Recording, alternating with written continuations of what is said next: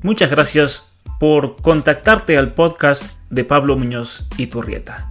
Ya que estás aquí, te invito a seguirme en mi página web www.pablomunoziturrieta.com. Ahí encontrarás cantidad de artículos, especialmente anuncios de libros, entrevistas y todo el material necesario para formarte bien en esta batalla cultural. También te invito, si no has leído mi libro Atrapado en el cuerpo equivocado, cuya información de compra la puedes encontrar en esa misma página o en la página del libro atrapadoenelcuerpoequivocado.com.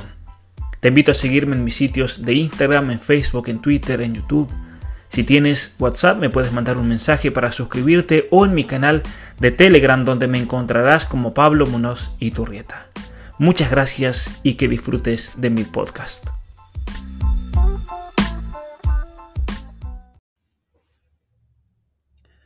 Bienvenidos a todos, que tengan una muy muy buenas tardes a este vivo que voy a tener aquí con una gran amiga, colaboradora, activista por la vida y por la feminidad. No sé si lo dije bien ahí. ¿Cómo estás, Mamela? Un gusto enorme. Bien, gracias. Gracias por la invitación. Muy bien. Para todos los que se están conectando en, en este momento, después ahí hago que te presentes, Mamela, por las dudas que no te conozca alguno de los seguidores.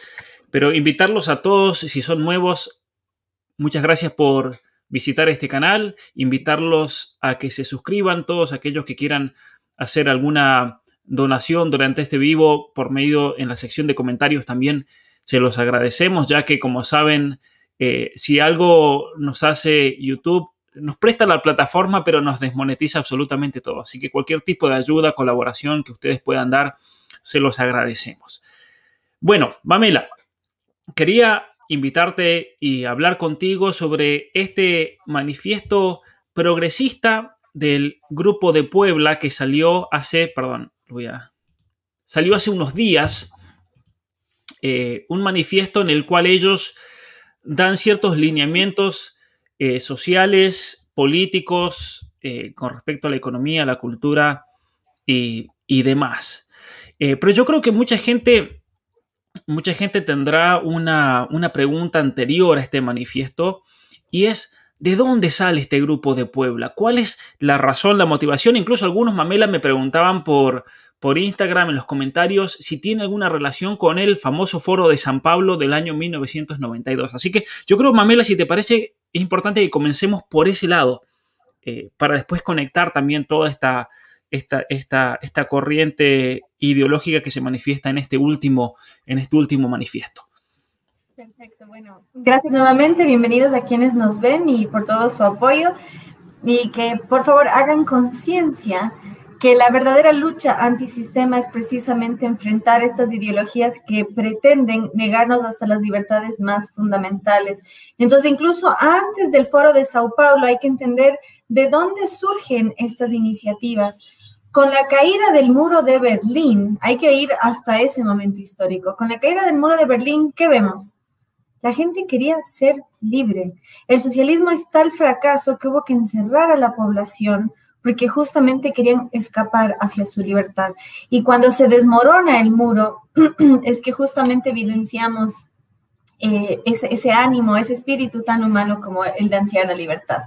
Entonces, la izquierda internacional se ve ante la necesidad de reorganizarse y replantearse qué pasa, la lucha de clases del socialismo ortodoxo, de ricos y pobres, proletarios y burgueses, ya no iba más. ¿Por qué? Porque la gente quería vivir mejor. Entonces, ¿cuál es su nueva meta? ¿Salvar a quién? Al planeta. Valga la rima. Entonces, justamente eh, el ecologismo, el indigenismo, el feminismo, todas estas ideologías van de la mano. ¿Por qué? Porque ¿cuál es el mensaje? El malvado hombre blanco, europeo, heterosexual, cristiano, de Occidente, esta, cultura desarrollada, vino a profanar a nuestra madre tierra, la mujer, la Pachamama, eh, este mundo natural y místico. Entonces hay este antagonismo y lo que el neomarxismo llama interseccionalidad. Entonces antagonizan al hombre y la mujer, al rico y al pobre, al blanco, al negro, al mestizo, al indígena, y este paganismo, este culto a la Pachamama con eh, la fe en el Padre Celestial. que paradójicamente este culto primitivista se entrelaza con el eh, rito cientificista, que es la ideologización de la ciencia y este racionalismo que no es muy racional, que digamos. Entonces, em, ¿por qué hago esta antesala? Porque justamente hacen toda esta amalgama de ideas para dar lugar a la reorganización de la izquierda internacional y se juntan en el foro de Sao Paulo en Brasil, donde Fidel Castro va a tener un rol protagónico. Hacemos un fast forward y con la muerte de Fidel Castro, con el fracaso económico en Venezuela y sobre todo con la llegada de Bolsonaro al poder y consigo el debilitamiento de la izquierda, la, expulsión de Dilma del poder, la prisión de Lula, ¿qué pasa? el foro de, perdón, el grupo de Puebla surge como clímax de esta nueva versión de la izquierda que es el progresismo. Y el progresismo tiene que ver con el progreso. Son los pasos progresivos hacia el totalitarismo. El progresismo tiene de progreso lo que el feminismo tiene de feminidad. Entonces, hay que, hay que entender este juego de palabras y su fundamento em, argumentativo o dialéctico, que es la dialéctica de la contradicción, nos van a vender gato por liebre en cada momento. Entonces, eh, frente a toda la situación climática, ahora con el tema de la pandemia, el, el, foro progresista, como su nombre lo indica, nos viene a traer un, un enfoque progresista como dije anteriormente, que no tiene que ver con el progreso, sino justamente con estos pasos hacia un gobierno global tan totalitario que no tenemos libertades. Y no, no quiero pisarte, pero eh, uno de los términos más importantes que destaca este manifiesto es el neofascismo, como ellos la solución a esto. Cuando en realidad vemos cómo, eh, porque ¿cuál es el fundamento del fascismo? Todo en el Estado y nada fuera de él. Y es justamente lo que propugna el, el foro progresista, el grupo de Puebla, y que es no solo el Estado-nación, sino una organización mundial eh, que es más allá de lo que pudo haber soñado el fascismo. Mira, nos ha dicho muchísimas cosas interesantísimas y yo creo que vamos a aprovechar mucho a sacarle jugo a, a todo lo que has comunicado. A ver, mencionaste a Fidel Castro. Obviamente que tú y yo cuando eh, Fidel Castro comienza la organización del Foro de San Pablo, éramos muy chicos en ese, en ese momento, estábamos en la primaria seguramente, pero uno leyendo discursos de esa época, yo me encontré con un discurso que él dio en el año 1988, en el cual él em, propone que la Unión Soviética es invencible, propone que la Unión Soviética no va a caer más, como, como muchos estúpidos, incluso del otro lado, decían que, la, la Unión Soviética iba a durar hasta el fin del mundo, ¿no? Bueno, bueno, no, no duró, no duró lo que dura, lo que dura eh, realmente un, mal aliento. Pero es interesante que lo que mencionas ahí de que, claro, desde el punto de vista internacional, la Unión Soviética apoyaba económicamente fuertemente eh, no solamente a Cuba, sino también a todo otro tipo de, de movimiento revolucionario. Y es ahí cuando ellos se tienen que, y vamos a ver, ir conectando ideas, aunque no tengan directamente que ver, pero sí tienen que ver con este, este comunicado progresista. Fíjate que cuando cae la Unión Soviética, de repente, desde el punto de vista económico, surge el tema de dónde vamos a sacar el dinero para seguir viviendo como, como millonarios, porque esa es la realidad. Fíjate que la, la novela tan famosa, 1984, y yo recomiendo que la lean, pero que la lean como una especie de fábula, porque yo tengo una teoría y que voy a hacer un, video pronto, un, vivo, sobre la, novela 1984. En mi opinión es una fábula. Es una fábula porque todos los personajes eh, y la historia que aparece ahí, pero especialmente no solamente en 1984, sino la secuela que es Granja de Animales, son todos personajes que tienen, eh, que tienen una referencia histórica. De hecho, Orwell, esa es la genialidad que supo poner en sus personajes a Hitler, supo poner a Lenin, a Stalin, a Trotsky, y, hay, que, hay, que, hay que leerlo atentamente para saber descubrir quién es quién y cómo realmente cierra en esa fábula la historia verdadera. Y una de las cosas interesantes de la palabra revolución, todos estos marxistas decían que vamos a hacer la revolución. ¿De dónde viene la palabra revolución? Viene de la astrofísica. La revolución, en el latín, la revolución es el movimiento de la Luna, por ejemplo, que comienza en un punto, da la vuelta alrededor de la Tierra y termina en, el punto donde comenzó. Entonces la revolución busca ser una especie de volvamos a lo que era al principio. los revolucionarios de la Revolución Francesa, revolución porque vamos a volver al hombre natural, al hombre bueno, el hombre esencialmente bueno, sin ningún tipo de corrupción social que, que, predicaba, que predicaba Rousseau. Entonces, este Fidel Castro se queda de repente sin, sin, ese apoyo económico para seguir viviendo como un rey y es ahí cuando tenemos lo que, lo que vendría a ser el origen. Es algo no tan estudiado, pero a mí me parece que en el tema de, de las ciencias políticas sería interesante profundizarlo más, que es el narcoestado. ¿no? La noción del narcoestado, porque el manifiesto progresista, y lo menciono porque ellos dicen eh, comenzar a idear estrategias para luchar contra el narcotráfico, en este manifiesto que compartía yo aquí. Mentira, si, si este progresismo depende del narcotráfico, este progresismo, recordemos, mencionabas el, el, eh, el foro de San Pablo, eh, tenía, por ejemplo, a todos los grupos terroristas de Latinoamérica presentes en ese foro original. Eh, es decir, que la FARC en ese momento y muchas otras organizaciones terroristas fueron claves para la subsistencia económica de este foro de San Pablo.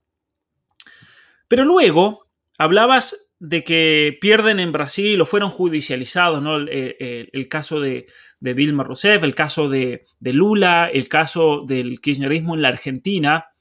Y es interesante cómo uno de los objetivos de este grupo de Puebla, que se vuelve a formar para ser una especie de continuación. Eh, se llama de Puebla para los que son de Puebla porque se hizo ahí la primera reunión. Ellos hablan de crear un sistema de protección legal a nivel internacional para protegerse el trasero, como decimos, ¿no? Porque, porque había gente del Foro de San Pablo estaba en la cárcel. Eh, y entonces hay una, yo creo, una, conexión, cierto, Mamela, muy, muy estrecha con el hecho de que había que buscar la manera de sacar de la cárcel a Lula, a Dilma Rousseff, la posible cárcel de Cristina Fernández de Kirchner y, de cuantos otros, ¿no? La misma FARC, la FARC que, terminó en una impunidad absoluta en, en Colombia, esos asesinos que tendrían que pudrirse en la cárcel literalmente, ¿no? O bueno, tu, presidente Correa, que, tiene pedido captura, ¿no? Y anda dando vuelta. No es mi presidente.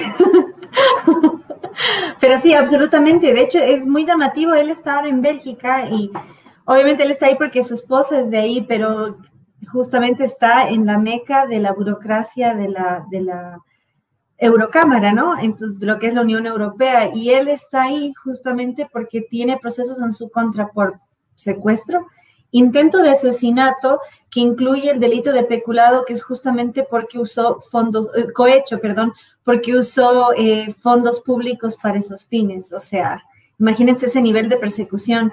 Eh, y sí, o sea, hay que ver al socialismo del siglo XXI como una organización criminal y, ah, no estamos hablando del elefante en el, salón o en, en, este espacio, el elefante blanco. ¿Por qué México? Y por AMLO. Citaste a Fidel Castro y em, AMLO elevaba a Fidel Castro, ¿no? Él, ha sido muy astuto y, yo le aplaudo, por ejemplo, que, por ejemplo fue de los pocos que, que no reconoció el triunfo de Biden, el triunfo ilegítimo de Biden. Obviamente lo hizo por algo estratégico, ¿no? Porque es un gran hombre. Pero no es casual que sea en México, porque además México es un punto muy estratégico, como lo fue Brasil en su tiempo, porque Brasil es el único país que tiene tantas fronteras, ¿no? Salvo con, Ecuador, que por, por cuestiones eh, de guerras y tratados quedó aisladito contra el Pacífico. Entonces, porque, mm, dato histórico, es eh, orgullo de Quito haber eh, descubierto el río Amazonas, entonces lo que es hoy Ecuador alguna vez llegó hasta allá, pero ya. Cierro paréntesis. Entonces, eh, claro que sí, es, muy llamativo que, guerrilleros tengan eh, curules, ¿no? Que son puestos en, en, parlamentos, y hay que verlo literal, lo acabo de decir y lo reitero, hay que ver al socialismo del siglo XXI como una organización criminal, y lo fue y lo es, y lo será. Y tristemente los gobiernos tibios que los han sucedido no han sabido judicializarlos como merecen, porque lo son. Yo no sé si por amenazas, por cómplices, por tibios mismos, por cobardes, pero tristemente no ha pasado. Y abro un nuevo punto, si me permites, que es justamente ahora que se ha visto tanto este quiebre con lo que llamamos Liber Progress, precisamente porque ellos se quedaron con que el enemigo era el foro de Sao Paulo y no se actualizaron respecto a lo que está pasando en el, en el grupo de Puebla. Y justamente ellos, al ser progresistas, no se dan cuenta que están siendo cómplices de una agenda no solo internacional, sino internacionalista. Entonces, por eso hay que estar al tanto de los movimientos del enemigo, hay que verlo como un tablero de ajedrez, porque justamente están dando pasos eh, agigantados, como proletarios que hagan ser y hacen como el peón y dan dos pasos. Entonces, es importante estar al día, es importante no perder de vista y, por ejemplo, en el marco de la pandemia, eh, se descubrió que había un troll center operando desde México, enviando información falsa, escandalosa sobre, sobre muertes, cadáveres arrojados a espacios públicos en el marco de la pandemia. Y todo eso se manejó desde México. ¿Por qué México? Por el Grupo de Puebla. Y esto coincidió justamente con, con la visita de Correa y, cuántos otros eh, artífices de esta, de esta revolución. Entonces, eh, y hago un pequeño paréntesis, si me permites. Eh, todo esto está interconectado. Hay que entender que a su vez el, foro de Sao Paulo es, em, digamos, la pantalla política de lo que el neomarxismo llama la transversalidad o la interseccionalidad. Ya no estamos más hablando de la lucha de, lo que sería el socialismo ortodoxo, de la lucha de clases entre proletarios y burgueses, sino que llevan la lucha de clases de pobres y ricos a la guerra entre sexos, hombre y mujer, el conflicto interracial, en Norteamérica blanco-negro, en Sudamérica indígena mestizo, eh, lo llevan un paso más allá, eh, más que heterosexual, eh, homosexual, que también existe, por supuesto, este conflicto que han generado, pero sobre todo el de cisgénero y transgénero. Es decir, una persona que se siente identificada con su sexo biológico y la persona que no. Entonces, esta es la famosa interseccionalidad y me encanta que cites 1984 porque porque 1984 nos deja claro que el fin no es la paz, sino la guerra perpetua. Y no importa hacia quién, lo que importa es que nunca termine. Entonces, a través de la interseccionalidad, no hay conciliación, pero sobre todo, ¿quién desaparece? El individuo. Desaparece el individuo como sujeto jurídico, que es justamente la base del sistema jurídico eh, occidental, sobre todo el tema de la presunción de inocencia. Perdemos la presunción de inocencia de la mano del, feminismo de cuarta ola, que es el actual. Esta idea de que hay que creer a la mujer por ser mujer, salvo si esa mujer tiene ideas que enfrentan al feminismo, como este pechito. ¿Y, y qué nos da esto, no? A través de la interseccionalidad, lo que tenemos es una jerarquización. Por ejemplo, em, la semana pasada detuvieron a un opositor fuerte, se llama em, Molina, Yacir Molina, me parece, un opositor fuerte al, al, socialismo en Bolivia. Pero ¿qué pasa? El rubio de ojos azules. Entonces es que racista. Por oponerse a Evo Morales, racista. Entonces, en lugar de juzgarle a Evo Morales como el pedófilo, como el delincuente, como el criminal que es, no, como él es indígena, si tú te opones a él, no es porque por su prontuario, sino por su etnia. Y dato curioso, eh, lo expuse en un artículo, pueden buscarlo, bienvenidos en el Panam Post. Eh, yo entrevisté a la dirigente de Esposas de Policías, una mujer indígena maravillosa, que dice, Evo Morales ni siquiera sabe hablar aymara. O sea, él se vale de su fisonomía, pero culturalmente ni siquiera conoce la lengua. Entonces es otra cosa, ¿no? Con esto de la transversalidad y la interseccionalidad, yo puedo asumir ser indígena sin serlo. Y en Ecuador tenemos un caso muy claro con Yacu Pérez, que aspiró a la presidencia y para lo cual en su carrera política adoptó el nombre Agua en Quichua.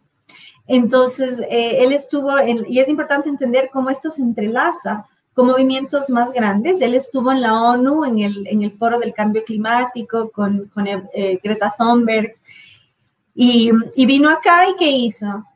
Fue uno de los más destacados en las revueltas que exigían subsidio al combustible fósil. Entonces, estás luchando por el medio ambiente en la ONU, pero en casa subsidiando la contaminación. Entonces, eh, son grandes paradojas y esto eh, es un planteo que yo hago, y ya saben que me gustan los juegos de palabras. Es importante que este movimiento y esta ideología no se fundamente en la lógica y la evidencia. ¿Por qué? Porque requiere adhesión por obediencia. Entonces, justamente eh, por eso esas contradicciones todo el tiempo, que es muy orwelliano, totalmente orwelliano, que es justamente eso. No importa contra quién sea la guerra, lo que importa es que nunca termine. ¿Y contra quién es la guerra del progresismo? Contra la verdad. Es, interesante, eh, a ver, de las cosas que mencionaste. Están creando una falsa dicotomía, una lucha o esa guerra perpetua entre lo que ellos llaman los géneros y el resto de, de, de los 500.000 géneros que se han, se han inventado. ¿Sabes qué es interesante? Que el otro día se estaba leyendo un, artículo de una revista pseudo científica LGBT, obviamente siempre es pseudocientífico el, el, manejo como hacen de sus, de sus datos y su objetividad. Y la autora, y esto lo, cito en mi libro, planteaba de que en realidad la identidad de género es infinita, que es lo que yo vengo diciendo desde hace mucho tiempo. Si cada uno tiene el poder de autoconstituirse y construirse en una identidad personal, tendríamos que tener un género por habitante eh, en, el planeta Tierra o un género por cada persona que haya pasado por este planeta, por lo cual nos daría un resultado de miles de millones de géneros. Y, resulta que ahora encontré allá a una, a una activista LGBT que está planteando eso, de hecho. Eso por un lado. Por otro lado, otra cosa que yo trato en mi, en mi libro, en el capítulo 6, es que esta, esta asociación de lo que llamamos el colectivo LGBTQ2ASS más, aquí en Canadá ya tiene ocho letras, eh, Mamela. En Argentina siguen con el LGBT, pero aquí en Canadá tenemos ocho letras ya. Y no te vayas a olvidar de uno porque ya eres transfóbico, homofóbico y demás. Pero bueno, ¿a qué voy con esto? Una cosa que planteo yo en mi libro es que esa unidad es totalmente superficial porque está dada por circunstancias históricas. ¿Y cuál es la circunstancia histórica? Reclamar la condición de víctima, de una víctima supuestamente oprimida por el patriarcado heteronormativo. Pero hay un problema con eso, porque si la fusión, el fundamento de esa unión, de ese colectivo, está dado una, una eh, cuestión circunstancial, histórica, pasajera, en cuanto pase esta cuestión histórica, se acabó la unión y se van a matar entre todos. Eso, eso se, los, se los digo ahora, profecías, ¿no? Anoten, se van a reventar entre todos ellos. ¿Por qué? Porque la ideología transgénero que mencionabas y esa, esa lucha entre el cisgénero y el transgénero, ellos dicen que la identidad no tiene absolutamente nada que ver con una cuestión biológica. Pero sin embargo, dentro del movimiento LGBT, la L, la G y la B está predicado sobre un fundamento biológico. Y entonces, eh, entonces es ahí cuando de hecho ya están saliendo dentro del feminismo algunas voces, voces eh, dentro del feminismo ortodoxo, podríamos decir, que están totalmente en contra de esta ideología porque hay una autora que la cito en mi libro que dice lo siguiente. Si todos estos machitos, estos hombres que de repente se autoperciben como mujeres, tuviesen que hacerse un trasplante de ovarios y un trasplante de útero, desaparecerían los transexuales de la noche a la mañana. Eh, porque la experiencia de mujer implica el hecho de la menstruación y del embarazo. Eso lo dice una lesbiana que no tiene yo ninguna intención de quedar embarazada, pero es interesante cómo, cómo, yo creo que, que, han creado una falsa lucha que incluso va a atentar contra el, contra el interno del, del mismo movimiento, movimiento LGBT. Fíjate con el tema del progreso también. Eh, este manifiesto progresista habla de muchas cuestiones que, son totalmente sostenidas y, vemos detrás de eso a los famosos liberal progress. ¿no? hay ninguna diferencia en, en, alguno de los postulados. Ellos hablan, por ejemplo, de promover la igualdad de género como el motor de la transformación progresista. Hablan de combatir el racismo estructural. El racismo estructural es la gran falacia hoy en día en los Estados Unidos e incluso en Canadá que hay una estructura que es opresora, hay una estructura que se han creado, que el hombre blanco se ha creado, una estructura de poder por la cual toda persona que no pertenezca a ese grupo sí o sí tiene la condición de oprimido, lo cual es falso. Porque si nos ponemos a pensar en Latinoamérica, si nos ponemos a pensar en países como Canadá, como Estados Unidos, no hay absolutamente ningún sistema, hay mucha burocracia, hay mucha eh, a veces es frustrante, tal vez cuando uno tiene que hacer trámites, el Estado, pero eso viene no por una cuestión de raza, sino que viene por el mismo Estado que esta gente propone. nos han creado un Estado que se ha, eh, se ha, o ha asumido, por así decir, absolutamente todas las funciones de una sociedad. Eh, han eliminado las instituciones intermedias, han, dejado de lado la familia, han tomado la educación y nos encontramos con un Estado que es una especie de niñera social y al ser una niñera social, y hacer cuestiones que no le corresponden por, por propia definición, terminamos en una burocracia donde no se termina haciendo nada y lo poco que se hace se hace mal. Un caso, un caso de eso es la Argentina, lamentablemente. La Argentina es un país donde la educación está por el piso donde, y tú lo, pudiste vivir en Argentina, realmente son, son, situaciones frustrantes, ¿no?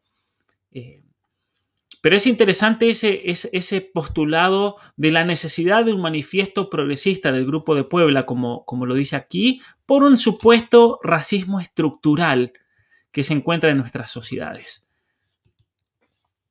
Hecho, te agradezco por señalarlo y que yo lo viví en mi tiempo como estudiante en Argentina yo me esforcé tremendamente para poder eh, ir, ir, a una universidad privada y lo logré. Y resulta que pese a ser una universidad privada, vino una, como dicen en Argentina, una bajada de línea eh, desde el Ministerio de Educación y nos exigieron hacer una materia de arte. Y en las materias de arte es donde más ideologización hay. Es impresionante. Es pero insólito. O sea, yo todo lo que no sabía de los setentas aprendí eh, ideológicamente y mediante obras artísticas. Y, además, em, insólito, por ejemplo, no sé si lo hemos comentado antes, pero la profesora nos dijo que el capitalismo inventó los géneros para adaptar los cuerpos a la producción en masa y le digo, profe, ¿y cómo se reproducía la gente antes de la revolución industrial? Entonces, eh, no peleé demasiado porque era la última materia que necesitaba para graduarme y me gradué con 10, sobre 10, eh, pero con un enorme esfuerzo y lo que hacía más bien era en los recreos, como que hablar con mis compañeros y así, eh, pero realmente era insólito y además, ¿para qué tenía que hacer yo esa materia que no tenían nada que ver con mi carrera y esas grandes paradojas que mencionamos anteriormente. Para graduarte tienes que hacer materias optativas que son obligatorias. Entonces tienes eh, materias optativas obligatorias, ¿no? Esas grandes contradicciones y que vienen con una fuerte carga ideológica y no es culpa de la universidad, sino no puede funcionar si no acata esas órdenes. Y otra cosa, por más privada que sea la universidad, un día si quieres podemos dedicar un programa entero a eso. Yo en mi formación docente estudié psicología, eh, tanto general como educativa. Era perverso, pero perverso lo que aprendí. O sea, la, sexualización de la infancia. Y yo en ese tiempo no, no tenía nada, ninguna idea de estas ideologías ni nada. Y ahora que miro en retrospectiva, hasta estéticamente sé a qué ideas corresponde mi profesora, que en ese momento no sabía, y la enorme irresponsabilidad que es que siembren esta toxicidad en jóvenes adultos, o sea, que están en formación y futuros profesionales. Entonces, es, es más que destacable este hecho. Y esto, lo que en inglés llama nanny state, que dices del estado niñera, el manifiesto progresista del Grupo de Puebla lo exige lo exige de forma redundante y ni qué mencionar el género neutro y, el los y las. Y lo, peor, yo lo acabo de leer en, voz alta a una amiga querida, líderes y lideresas. Ya es una estupidez, total. ¿Qué necesidad? ¿Qué necesidad? Y uno lo habla con cualquier venezolano y sabe que el cuento de la lideresa se impone con el chavismo, o sea, con el socialismo. Entonces, es, yo como mujer me siento asqueada porque justamente ser presidente, ojo, ahora mismo está detenida la que, la que fue presidente de, de Bolivia, Janine Áñez, y eh, su firma parece presidente, porque la E en castellano es neutra. Entonces, ¿qué necesidad de exacerbarlo? Y eso es parte del relato, ni qué decirlo en Argentina. Argentina tuvo su primera presidente mujer, que fue Isabelita de Perón, y que fue este, desestabilizado su gobierno por grupos insurrectos de izquierda. Entonces necesitan crear un mito en torno a, a Cristina, que ella fue la primera presidenta, porque presidente mujer ya hubo. Además, una, es una ignorancia de la gramática tremenda porque, porque presidente, cuando decimos el que preside, viene del presidir es una forma verbal. Eh, pero bueno, dejemos, dejemos eso de lado por ahora porque realmente tendríamos para hablar para rato y, me gustaría, y esto lo mencionamos la última vez, de que tendríamos que alguna vez hacer un vivo para profundizar el tema de la educación. Pero hablando del tema de lo que decías de tu profesora con respecto a la revolución industrial y cómo inventó los géneros y demás para someter a la mujer, fíjate cómo este punto 13, aquí lo comparto en pantalla, del manifiesto progresista habla de eliminar la división sexual del trabajo. O sea, ¿qué, se entiende por eso realmente? Por la división sexual del trabajo. Eh, yo creo que eh, te voy a contar una anécdota muy, muy graciosa. El año pasado, justo antes de que comiencen todas estas cuarentenas, nuestro presidente, Trudeau, que es el, es el primer ministro feminista. Él se, se, autopercibe como feminista, abiertamente, ¿no? Yo soy feminista, feminista. Es, es el aliado más asqueroso y repugnante que existe en el planeta Tierra, Trudeau.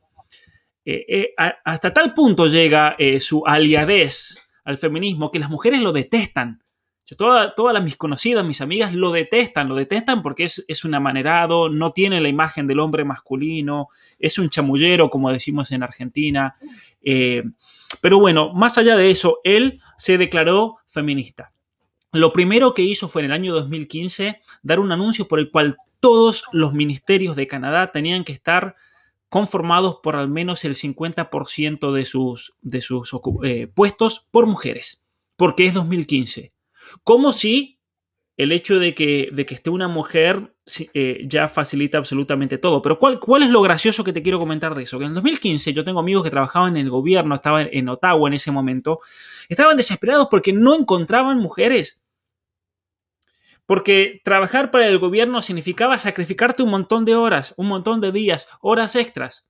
Y entonces las mamás decían, no, ¿para qué voy a trabajar para el gobierno de Canadá cuando trabajo para una compañía privada?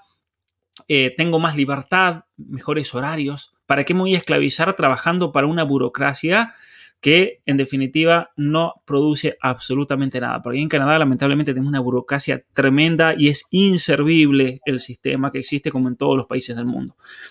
Eh, la otra anécdota era que el año pasado, esto es lo que te iba a comentar, antes de la cuarentena, Trudeau anunció que en Canadá había un racismo sistemático. Pero ¿cómo se manifestaba este racismo sistemático? Se manifestaba en la opresión a la mujer. Entonces él decía, por ejemplo, como en Canadá la mayoría o gran parte de las mujeres, un gran porcentaje trabaja medio tiempo, 20 horas a la semana, entonces no tienen por ley acceso, por ejemplo, a seguro médico, no tienen acceso a, vacaciones pagas eh, comparado con una persona que trabaja a tiempo completo. Entonces, él sacó un decreto por el cual todas las mujeres que se empleasen en Canadá deberían trabajar un mínimo de 40 horas semanales. ¿Y sabes qué pasó? Esta fue la gran anécdota, lo, gracioso. Todas las mujeres dijeron, vamos a renunciar. Entonces, ¿por qué? Porque trabajar 20 horas a la semana me da a mí la opción de dejar a los hijos en la escuela, de ir a buscarlos cuando terminen sus clases, y de no estar muerta de cansancio para poder pasar tiempo con mis hijos. Entonces las mujeres dijeron, entre trabajar 40 horas o no trabajar y estar con mis hijos, elegimos estar con los hijos. Y Trudeau, el feminista Trudeau, tuvo que dar marcha atrás con esta reglamentación, porque de repente iban a perder a todas las mujeres de lo, que sería el, sistema de, trabajo, ¿no? Eh, estas son algunas de las cosas graciosas. Por eso cuando leemos aquí ¿Qué te hace pensar a ti? La eliminación de la división sexual del trabajo. Como si yo, yo la verdad que, no entiendo, a mí no me entra, ¿qué, ¿qué entiende un progresista por la eliminación de la división sexual del trabajo? Bueno, primero, y en eso discrepo con algunos autores afines y amigos nuestros, que alegan que todo esto de, del feminismo es cosa de la nueva izquierda. Realmente podemos encontrar esto de la diferenciación sexual ya desde Marx en la ideología alemana, manuscritos de economía, eh, de filosofía y economía, y en el propio manifiesto comunista, ni se diga en el origen del Estado, la familia y la propiedad privada. Oh, totalmente. Entonces, justamente ya desde ese momento histórico se habla de esto. ¿Por qué? Porque alegan que la diferenciación es parte de la opresión. Y en ese sentido, tengamos mucho cuidado en cómo manejamos el discurso. ¿Por qué? Porque la izquierda ha dominado tanto la cultura que asumimos que la igualdad es un ideal. Yo comparto que lo es en cuanto respecta a la igualdad ante la ley. El tema es que ellos buscan desigualdad ante la ley e igualdad social. ¿Por qué? Porque como el socialismo es materialista en esencia y su acceso al poder es mediante los recursos, necesita que la mujer sacrifique su reproductividad en pos de su productividad, porque es la única forma que será igual al varón. El feminismo, y eso es importante entenderlo en su profundidad, el feminismo subestima a la mujer y detesta lo femenino, justamente porque tiene esta mecánica de pensamiento. Entonces necesita remover toda diferenciación.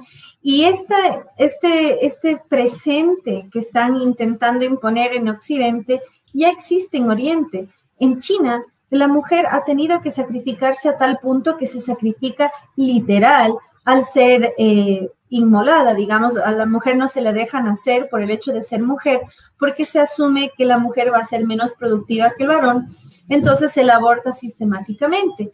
Tanto así que hoy en día hay 30 millones de hombres más que mujeres. Y además la tasa de suicidio femenino eh, llega a 590 personas, 590 mujeres al día, entonces, es, muy importante destacar este hecho y cómo esto está dañando a la mujer. Y ahora, adivinen qué preocupación tiene China. Los hombres son demasiado feminizados. Entonces, es otra cosa, el lujo de estas eh, nuevas masculinidades, de, de, esta hiperindividualización al punto que ya no hay ejes claros de qué es masculino y qué es femenino, es un lujo que nos podemos dar en tiempos de paz. En tiempos de guerra se exacerba la masculinidad porque se la necesita en el frente de batalla. Y ahora China tiene conflicto con, eh, no conflicto abiertamente, pero hay tensión en la frontera con la India y hay una serie de videos de los soldados conscriptos chinos llorando. ¿Por qué?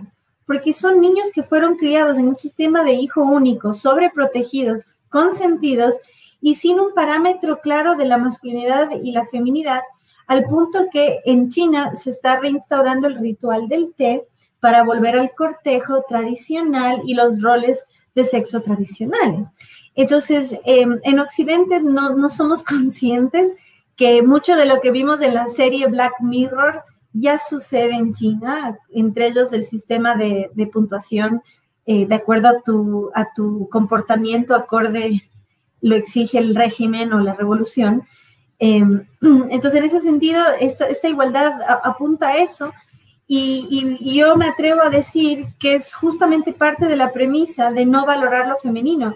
En una empresa se valora muchísimo. El, el hombre en general es más apuntado al objetivo, la mujer más a lo subjetivo.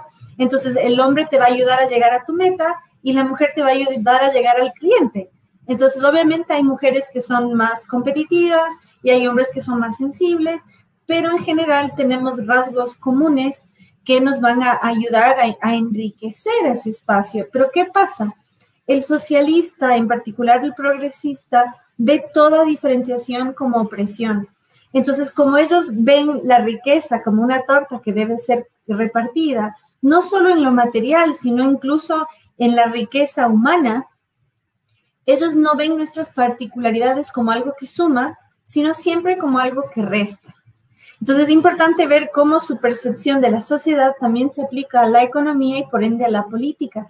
Entonces el, igualitarismo, eh, cuando se llega a este punto, es tan tóxico que en lugar de ir en pos de la creación de la riqueza, quieren que y llevar la redistribución hasta lo más profundo.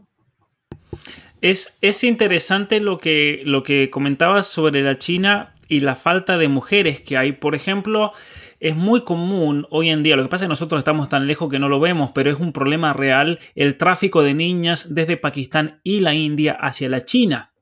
Eso es algo tremendo realmente porque incluso la venta, la comercialización de niñas por el hecho de que un chino, eh, un chino de, nuestra edad, un varón, y eso yo lo vi en la universidad en los Estados Unidos y también en Canadá, no eh, estaban desesperados por conocer a alguien en Norteamérica porque ellos sabían que cuando vuelvan a la China las posibilidades de contraer matrimonio son ínfimas. Por eso mismo. Y recuerdo yo tener un compañero cuando estaba haciendo el máster en los Estados Unidos, él era de Shanghai. Y él eh, estábamos conversando y hice una mención de que en el programa mismo de, filosofía no habían muchas mujeres, habían solamente dos mujeres en el programa. Y él dijo, esto en China es normal, porque no hay mujeres. Y ahí yo caí en la cuenta que gracias al trabajo de Plan Parenthood, gracias al trabajo del Fondo para la Población de las Naciones Unidas entre el año 78 y 1982, se abortaron 50 millones de bebés, mujeres, en la China. Es una locura. Eliminaron a 50 millones de chicas. Entonces, cuando tú dices ahora, por ejemplo, que hay más de 20 millones de varones en, la China, hay una desproporción absoluta, haciendo que en el mundo está bastante parejo. Eso es interesante la naturaleza, cómo nos mantiene parejos. En la China la desproporción es gigante. Es, un, es, un, eh, es prácticamente un país de... Eh, ¿cuántos, ¿Cuántos habitantes tiene Ecuador, por ejemplo? 17, o sea, es más que Ecuador, es más que todos los habitantes de Ecuador la diferencia, lo cual es tremendo, ¿no? Eh, otro dato interesante con respecto al, y esto lo veo aquí mucho en Canadá, en la ciudad de Vancouver, son más los niños que nacen de madres chinas que canadienses. ¿Por qué? Porque vuelan desde la China a tener su segundo o tercer hijo aquí en Canadá, porque en la China no pueden. Eh, eso es un dato interesante y esa es la razón por la cual Canadá nunca, nunca eh, canceló los vuelos desde la China. Supuestamente que todos los países eh, cancelaban los vuelos a la China, Canadá nunca lo hizo, porque si no esas madres no iban a poder parir en Canadá. Veces es una, ah, lo digo como una, como una anécdota.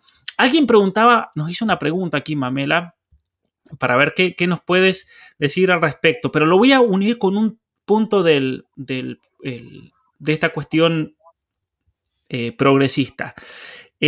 ¿Qué piensan del capitalismo inclusivo que promueve Francisco? ¿Lo consideran parte de esta agenda progresista? Y yo voy a compartir esto aquí, Mamela, que tú ya lo has visto, que es establecer, punto 14, establecer la renta básica solidaria. No sé de dónde van a sacar el dinero estos, progresistas realmente, pero básicamente quieren que todo el, que todos los pobladores de Sudamérica o de Hispanoamérica tengan un salario básico.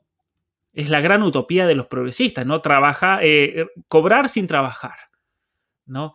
Pero ¿cómo, lo, cómo lo, relacionarías con el tema? Porque esa era la pregunta que nos hacía aquí Andrés. Si hay algún tipo de relación entre el capitalismo inclusivo y al menos este punto de la agenda progresista eh, que promueve el, el Grupo de Puebla. Bueno, es un concepto interesante y de hecho yo me reí en voz alta porque el tema de la justicia social justamente es un concepto que surge de la Iglesia Católica, pero que ha sido instrumentalizado en voz de la izquierda, que ha sido históricamente tan antirreligiosa y particularmente tan anticatólica. ¿Y qué hace? Lo que hace es trasladarlo al culto al Estado. Y ahí por eso hice la referencia al neofascismo, porque... Eh, justamente lo que están haciendo es divinizando al Estado. Y el Vaticano, por el contrario, repudia el fascismo en el non abbiamo bisogno, justamente porque lo considera estatólatra y neopagano. Y eso es, eh, qué mejor ejemplo que el pañuelo verde que busca eh, sacrificios de niños en pos del cuidado del planeta. Por eso es verde. Entonces, eh, el capitalismo de libre mercado, por definición, es inclusivo. El problema es justamente lo que estamos viendo hoy. ¿Por qué Jeff Bezos es el hombre más rico del mundo? Porque en el marco de la pandemia, el pequeño y mediano empresario tenía que cerrar sus empresas y las, los grandes oligopolios, las grandes corporaciones se enriquecieron y tenemos algo eh, más, más bien corporativismo que en, lugar de capitalismo de libre mercado y de hecho el corporativismo era la forma económica del fascismo. Entonces es súper interesante ver cómo estos juegos de palabras se, se, digamos, se contradicen ideológicamente y convenientemente. Entonces, eh, yo creo que justamente lo ideal sería eso, que haya un libre mercado donde uno tiene la posibilidad de emprender. Yo en lo personal llegué a las ideas de la libertad gracias a un programa que se llama Poverty Cure, que es del Instituto Acton, que apunta al microemprendimiento en lugar de la dependencia estatal y también la dependencia a ONGs y, a la limosna en sí, versus la dignidad de sacar adelante a tu familia. Entonces yo creo que, que es una, una gran aspiración creo que hay mucha tergiversación y como bien señalas en el manifiesto este, lo que menos quieren es que haya dignidad y por eso hay que entender el juego psicológico. Vean a Chile. ¿Qué nombre le pusieron a la Plaza Baquedano? Plaza Dignidad. Llaman dignidad a imponer una constitución que eh, hace que seas dependiente al Estado. Entonces, para la izquierda, para el progresismo, dignidad es depender del Estado, lo cual es lo más indigno porque te vuelve un lacayo te vuelve sumiso y te vuelve dependiente. Es interesante lo que mencionaba de ese capitalismo corporativo, porque muchos dirán, y te voy a decir algo que yo escuché en el año 2007 cuando estaba en la universidad en los Estados Unidos. Eh, yo recuerdo haber tenido una discusión, porque de hecho, para los que no sepan, la economía surge como una rama de la filosofía. De hecho, Adam Smith, su profesión, si lo vamos a decir así, era filósofo. Y es dentro de la filosofía donde se hablan y se discuten los conceptos y las categorías económicas que se manejan hoy en día.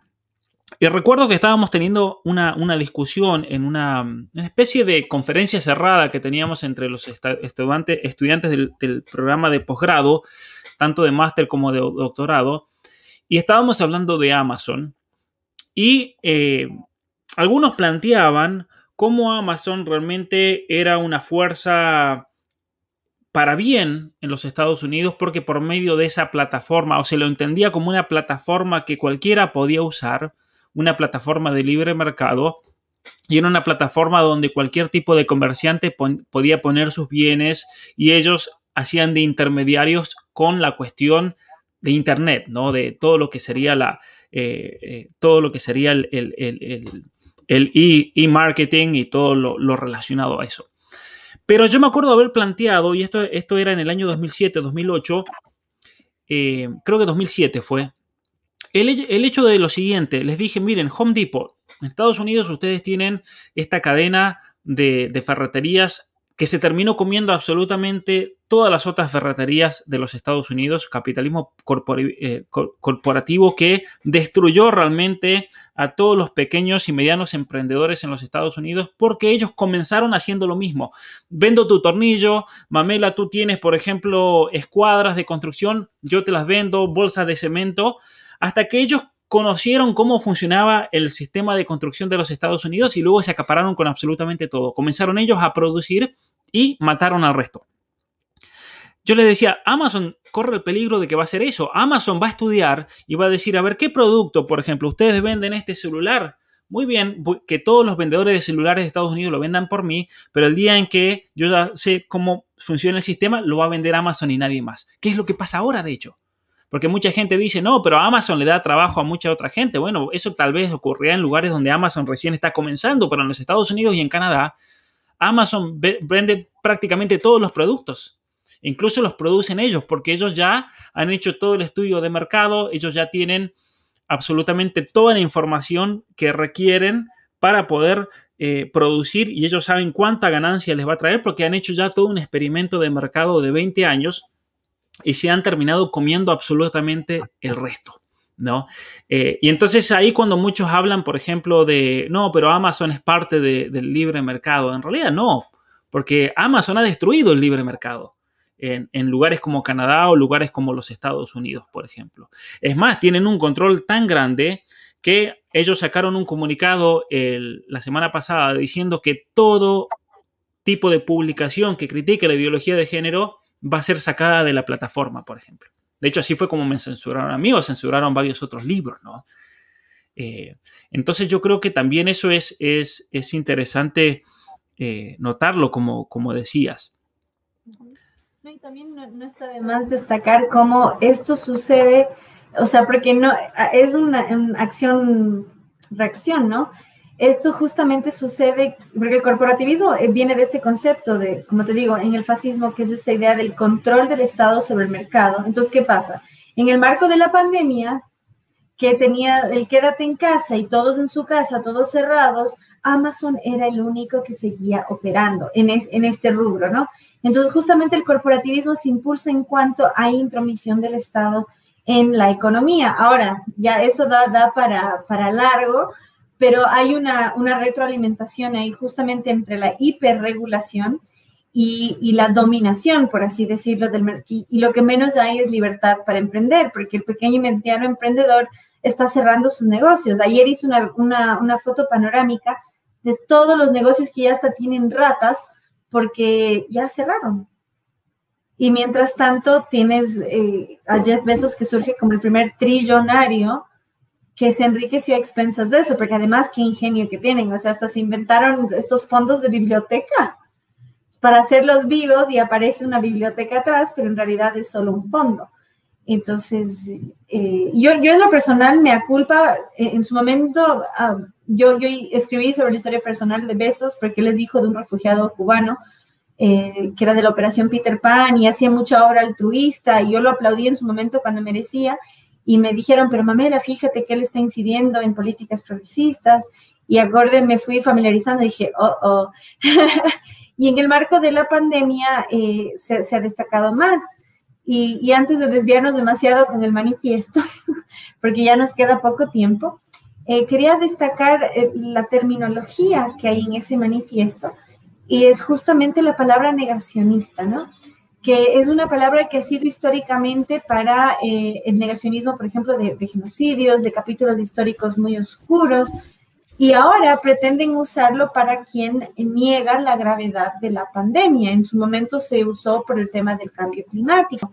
Y por eso es, muy importante destacar, eh, muy a mi criterio, que eh, estamos viviendo un resurgimiento de la Revolución Francesa que tiene estos dos elementos muy importantes, como bien señalaste, el mito del noble salvaje de Robespierre, este primitivismo, este nativismo, de la mano con el cientificismo, el racionalismo que hizo que el culto a la diosa razón, que de científico no tiene nada, por eso hay que distinguir el cientificismo de lo científico, y, y el primitivismo. Entonces tenemos, es lo que estamos viviendo hoy, tal cual, al punto que si tú cuestionas las políticas de control frente a una enfermedad como la que impera hoy, eres un negacionista.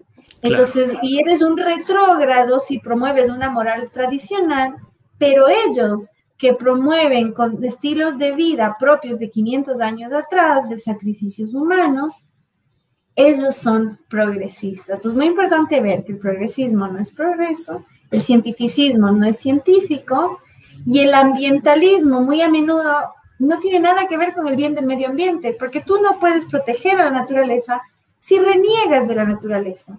Y la ideología de género, la promoción de toda la agenda progresista, es lo más opuesto a la naturaleza, no solo humana, sino en su conjunto. Así es, mira, y de hecho, de hecho en mi libro, eh, básicamente digo que la Agenda 2030 de las Naciones Unidas para el Desarrollo Sustentable es un error tremendo porque por un lado desplaza al ser humano de toda consideración. Cuando un país tiene que hacer una consideración en la política, en la cultura, en la economía, tiene que ser en bien de, de la persona humana, no en, en, en, relación a la ecología. Porque la ecología no es el, el, el, el objetivo de la política, de la economía, de la cultura y demás. Tiene que estar al servicio de la persona humana. Y es en relación a la persona humana que debemos proteger el, medio ambiente. Pero por otro lado está esa gran contradicción, como decías, de que ellos niegan la naturaleza, pero después se hacen los defensores de la naturaleza. Pero voy a hacer una, una corrección, te voy a corregir en algo, eh, Mamela, porque mira, mira lo que dice esta persona, no digas mentiras, te lo dice a ti, ¿no? Que escasean las mujeres en la China, cuando existe 1.18 hombres por mujer en la China, lo que hace es desinformar a tu conveniencia. Bueno, vamos a hacer una corrección a esta persona y a Mamela, porque según de hecho eh, eh, un estudio que se publicó el 17 de noviembre del año 2020, el más completo hasta la fecha, nos dice que hay 30 millones de hombres más que mujeres en la China. Peor todavía. Así que, así que eh, si hay un error es en favor a Mamela, que nos decía esto al respecto. Lo voy a agrandar un poco más por, por si no se ve bien, pero en... Uy, se me fue demasiado. Pero eh, según este estudio, aquí está, tenemos el, el, gender imbalance que le llaman, 30 millones más de hombres que mujeres en la China. Tremendo esto. Tremendo. Y aquí dice, mira, igualmente mira la cuestión ideológica. E, este, este desbalance probablemente es fruto de las preferencias tradicionales por un varón para continuar el, linaje de la familia. Y luego dicen lo que es en realidad la razón, esa es la única razón, en combinación con el control de la, de la población que se han impuesto en, este país. ¿no? Entonces, eh, quería hacer mención a esto porque me parece importante que... Eh,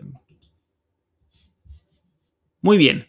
Eh, ahí quedamos con esto. Entonces, eh, ¿qué otro tema nos queda para conversar ya eh, antes de terminar con respecto? Ah, sí, mira, mira lo siguiente aquí. El, otro de los puntos de la agenda progresista del Grupo de Puebla es, mira qué interesante esto, defender a Cuba, Nicaragua y Venezuela de las agresiones e injerencias de potencias o terceros estados.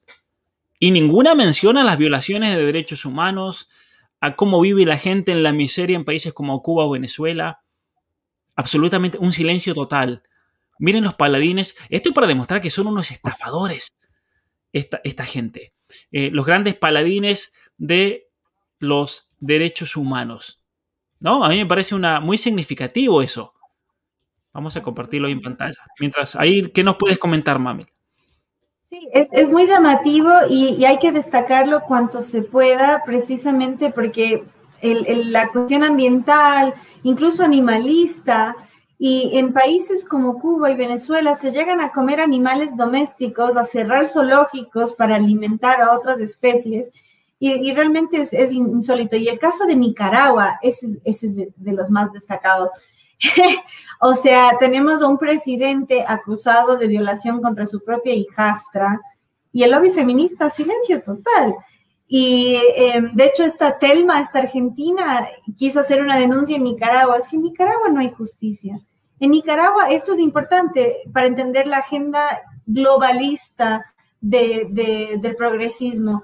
En Nicaragua, si ondeas la bandera nacional, eres sospechoso de ser justamente, y aquí dicen, eh, contra los conservadores y neofascistas. Entonces, si uno tiene noción de patria, uno es un peligro para esta gente. Entonces, el globalismo es tan rampante, es tan descarado y, tan hipócrita, ¿no? Que uno en su propio país puede ser acusado de ser uno de estos eh, eh, atrocidades cuando en verdad quienes rinden culto al Estado, y por eso es tan importante diferenciar Estado de nación, ¿no? Como dijo eh, Trump, el nacionalismo es el odio al otro, el patriotismo es el amor por lo propio. Entonces es muy importante hacer esa diferencia entre el Estado y la nación, porque uno defiende a los suyos y no a un gobierno de turno, ¿no? Entonces es, importante eso. Y el hecho que, que defiendan estos regímenes criminales que persiguen y acosan de una forma tan constante es insólito y, dice mucho. Así que más bien para quienes nos vean, eh, sean portavoces de la verdad en tiempos de engaño universal, como bien dijo George Orwell. Y, además, estos progresistas no van a lograr más que mantener a Hispanoamérica en el subdesarrollo, especialmente tecnológico y científico. Eh, otro, otro aspecto que ellos hablan ahí es implantar una nueva industrialización y la transición verde. Mira qué interesante, porque en los acuerdos de París, en los acuerdos de París, China, China eh, quedó absolutamente de lado con respecto a las imposiciones de la reducción de carbono, porque China cuando le conviene, a China cuando le conviene es potencia y quiere estar en el G8, pero cuando no le conviene se convierte automáticamente en país subdesarrollado. Eso es interesante. Ellos, ellos entonces, cuando se trata de, algún tipo de restricción, de, emisión de carbono y demás, no, nosotros somos subdesarrollados, por lo tanto tenemos que crecer. En cambio, los africanos les imponen todas las restricciones habidas y por haber, y los mismos africanos dicen, eh, pero esperen muchachos, para ustedes en Canadá, Trudeau le dicen, sí, es muy lindo para Canadá hablar de, de electricidad y hablar de vehículos eléctricos y demás, cuando ustedes tienen todo el desarrollo habido y por haber, y nosotros aquí tenemos que andar en carreta Así que no nos vengan a predicar aquí del cuidado del medio ambiente. Pero fíjate cómo este documento habla de implantar una nueva industrialización y la transición verde. Todo lo verde, la cuestión verde, la cuestión verde, cuando en realidad no hay ninguna propuesta seria a una verdadera industrialización que tenga que ver lo que habla Miklos, por ejemplo. Miklos está denunciando que hay un control absoluto por parte de la información de la industria satelital, por parte de algunas pequeñas, estas megacorporaciones, eh, que nos van a controlar absolutamente todo, y los países como naciones no están haciendo absolutamente nada para defender su soberanía, que tiene que ver no solamente con el territorio, sino que también tiene que ver con el contenido de la información. Eh, y, esta agenda progresista, aparte de, de progreso, no tiene nada porque están atrasados, están atrasados 30 años en, cuestiones, en cuestiones relacionadas a, lo que es la verdadera tecnología y cuáles son los, los, puntos realmente a defender en, un mundo como, como, en el que vivimos, ¿no? Eh, ¿Qué país de Latinoamérica se está planteando decir, bueno, vamos a lanzar nuestra propia flota de satélites para tener una soberanía con respecto al Internet y con respecto a las telecomunicaciones, por ejemplo? ¿Quién lo está haciendo? ¿Quién está invirtiendo en eso? Cuando es un verdadero problema ¿no? geopolítico de nuestros países. Brasil lanzó un satélite el mes pasado para observar eh, el desmatamiento del, de la Amazonía, pero de hecho ahora mismo hay una campaña brutal de las ONG contra Bolsonaro por, supuestamente ser el gran depredador de la selva amazónica, claro. que erróneamente es considerado el pulmón del mundo cuando en realidad no lo es. Pero es importante señalar justamente eso, toda la campaña que fue contra él. Y ojo, cuando se quemó la Amazonía el año pasado, no, fue ya hace dos, eh, Bolivia se estaba quemando también. Y Evo Morales estaba en la ONU como un héroe mientras él autorizó la quema indiscriminada, porque la Tierra tiene ciclos y se quema eh, en ciertos ciclos, y él autorizó la quema el año entero mientras que en el gobierno de Bolsonaro bajó a un punto histórico los incendios y fue justamente en el gobierno de Lula con su ministra de Ambiente, que ahora es asesora de la ONU en temas ambientales. Entonces, esas grandes contradicciones hay que exponerlas siempre que se tiene oportunidad y la agenda verde es puro cuento. O sea, la Unión Soviética secó un mar, el mar Aral fue secado por causa de la Unión Soviética. Entonces, no vengan con su agenda verde. Entonces eso es importante y si me permites, en el marco de este paganismo que se quiere instaurar la Pachamama como un culto, es importante destacar lo siguiente. El planeta es nuestro hogar. Y justamente como nuestra casa se la cuida, no porque es una diosa que debe ser honrada y merece sacrificios humanos, eh, si es de sangre inocente mejor, como pretende el progresismo, sino justamente porque es nuestra casa. Pero en el discurso progresista, el sentido de propiedad significa que tienes la potestad de destruir, cuando en realidad tienes el deber de proteger. Entonces hay que, hay que justamente encaminar el discurso de tal forma que se entiende que el progresismo es la infantilización del ciudadano, que lo vuelve justamente sometido a la voluntad del patriarcado estatal porque es lo que más, o sea, nanny state es una forma de verlo, pero en realidad están suplantando el rol del padre como proveedor y protector. y volviendo a... Justo ellos dicen esto, mira, vamos a luchar contra el patriarcado. Ajá. Y es mentira, lo que quieren es instituir al Estado como el padre proveedor y protector, y para lograrlo necesitan infantilizarnos. Por eso la izquierda y el progresismo, eh, que es una de sus alas, eh, necesita que pensemos solo en función de derechos. Y ese es el verdadero egoísmo, solo en función de qué me vas a dar tú a mí. Nunca en función de deberes, de qué soy responsable de hacer yo.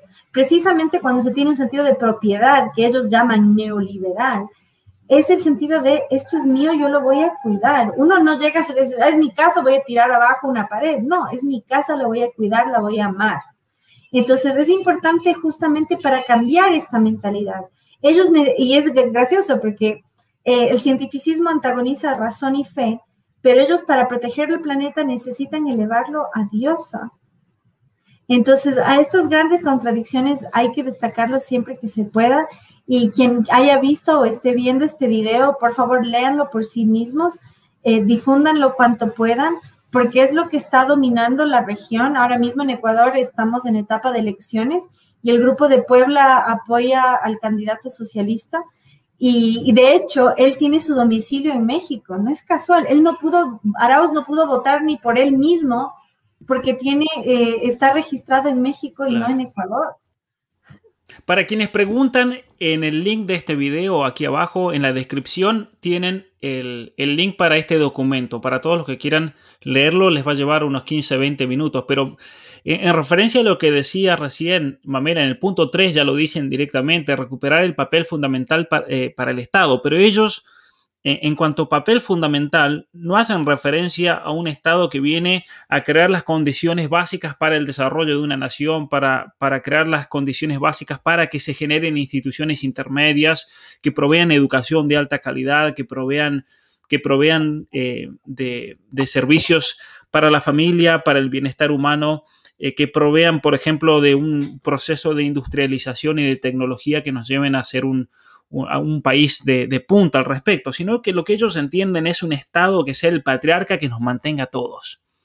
Que sean unos pocos tontos los que trabajen, les vamos a quitar todos sus impuestos porque, claro, como van a tener privilegios sobre el resto, y el resto vivir gratis por medio de la renta eh, universal básica que, propone este, este, este grupo. Lo cual, el estado de bienestar se ha demostrado que es un fracaso absoluto. Es un fracaso incluso psicológicamente para la persona el vivir de arriba. El vivir de arriba causa depresión, el vivir de arriba causa ansiedad, causa una falta de propósito en la vida y lo llena de vacío. En Canadá, de hecho, gracias a ese sistema, ¿no cierto?, de, de bienestar, tiene problemas enormes en la juventud con respecto a la drogadicción, el alcoholismo, porque claro, como uno puede vivir del Estado, sin trabajar, uno piensa voy a ser feliz y termina siendo la persona más infeliz del mundo. Es, un hecho empírico, eso. Y por eso, por ejemplo, Juan Pablo II, en su encíclica Centésimos Anus, que escribió en el año 1991 eh, de Doctrina Social, era tan crítico con el, estado de bienestar que promovía paradójicamente el liberalismo actual, ¿no? tal como se manifiesta en los Estados Unidos o en Canadá, el, liberalismo que, retoma la noción de justicia social, eh, pero la pervierte, porque no es una justicia social que apunta a darle a todas las personas las condiciones para que se formen, para que crezcan, para que se puedan desarrollar, sino que salta de la, de la falsa premisa de que hay una categoría un grupo de personas oprimidas y por lo tanto todos nosotros debemos pagar por nuestro privilegio para darle a aquellos que por nuestra culpa, por nuestro estatus, por nuestro grupo, por nuestro eh, eh, este sistema, eh, nunca han podido avanzar, ¿no?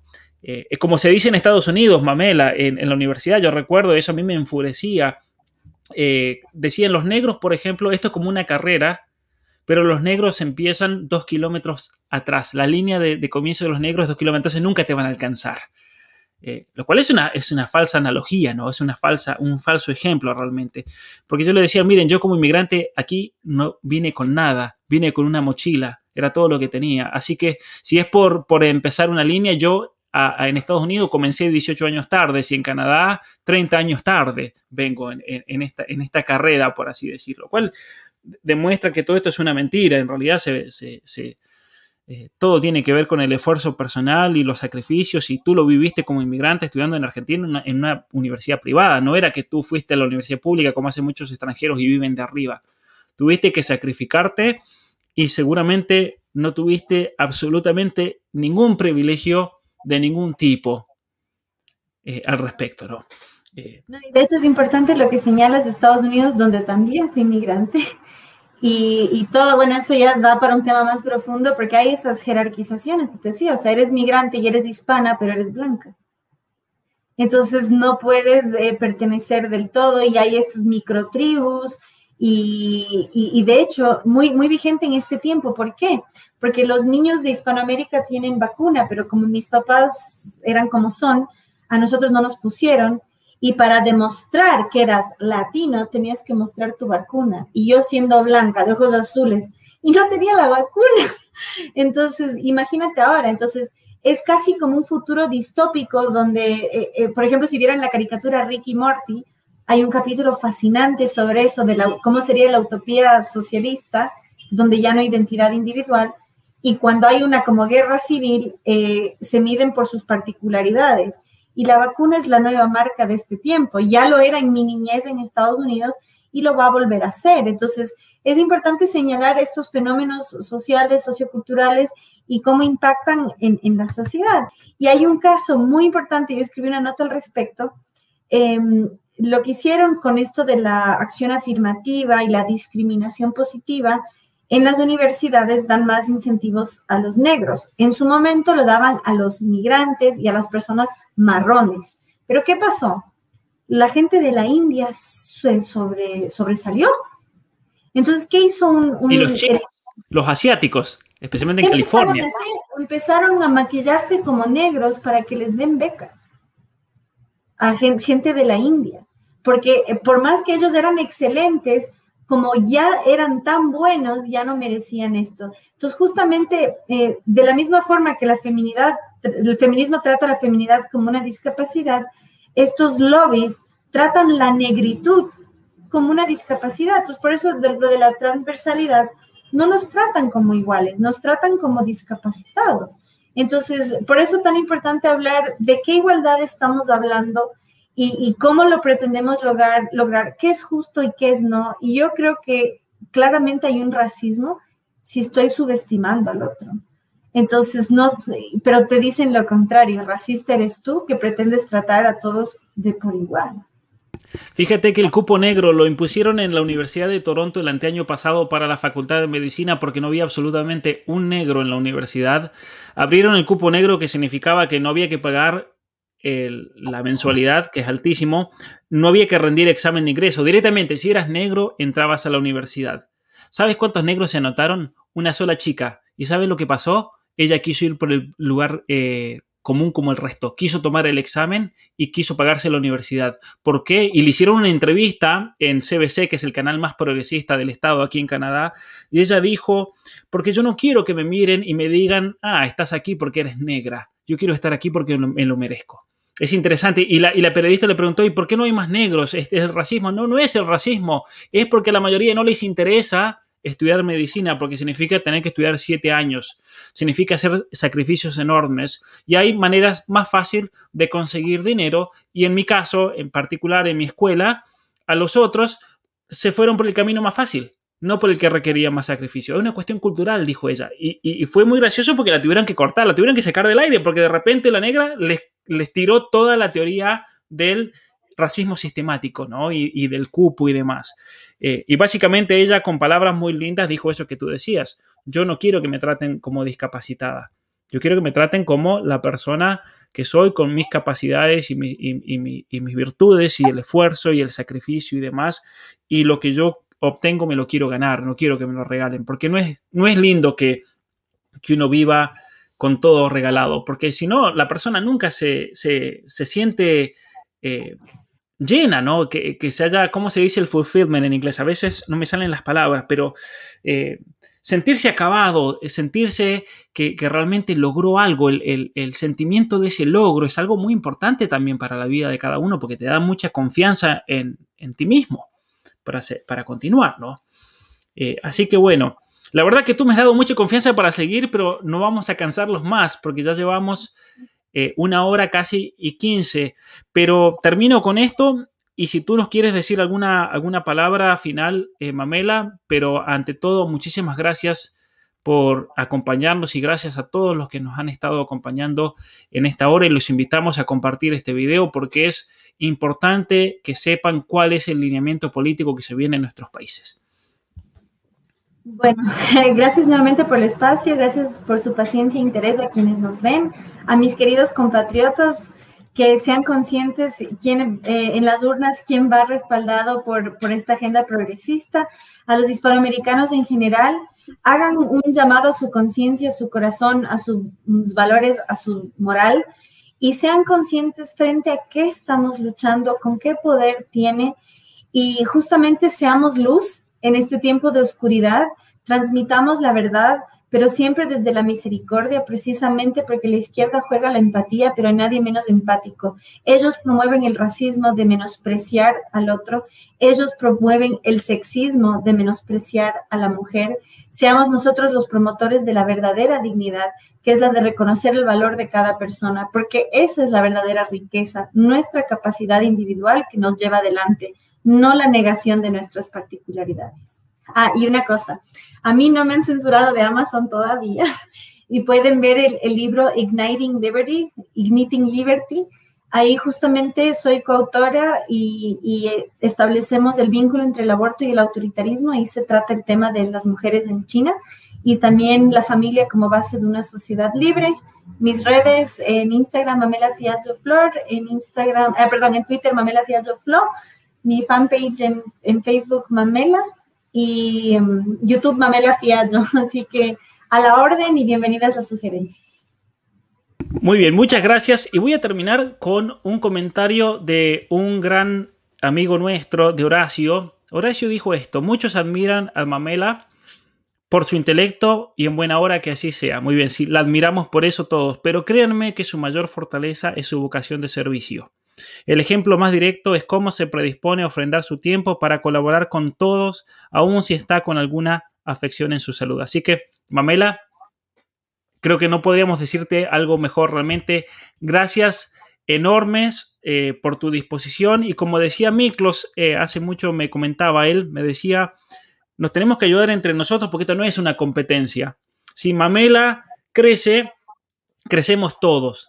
Y, yo creo que eso es algo que tú siempre has sido muy generosa, has sido servicial, así que también yo te quiero agradecer nuevamente y agradecer a todos los que nos han escuchado.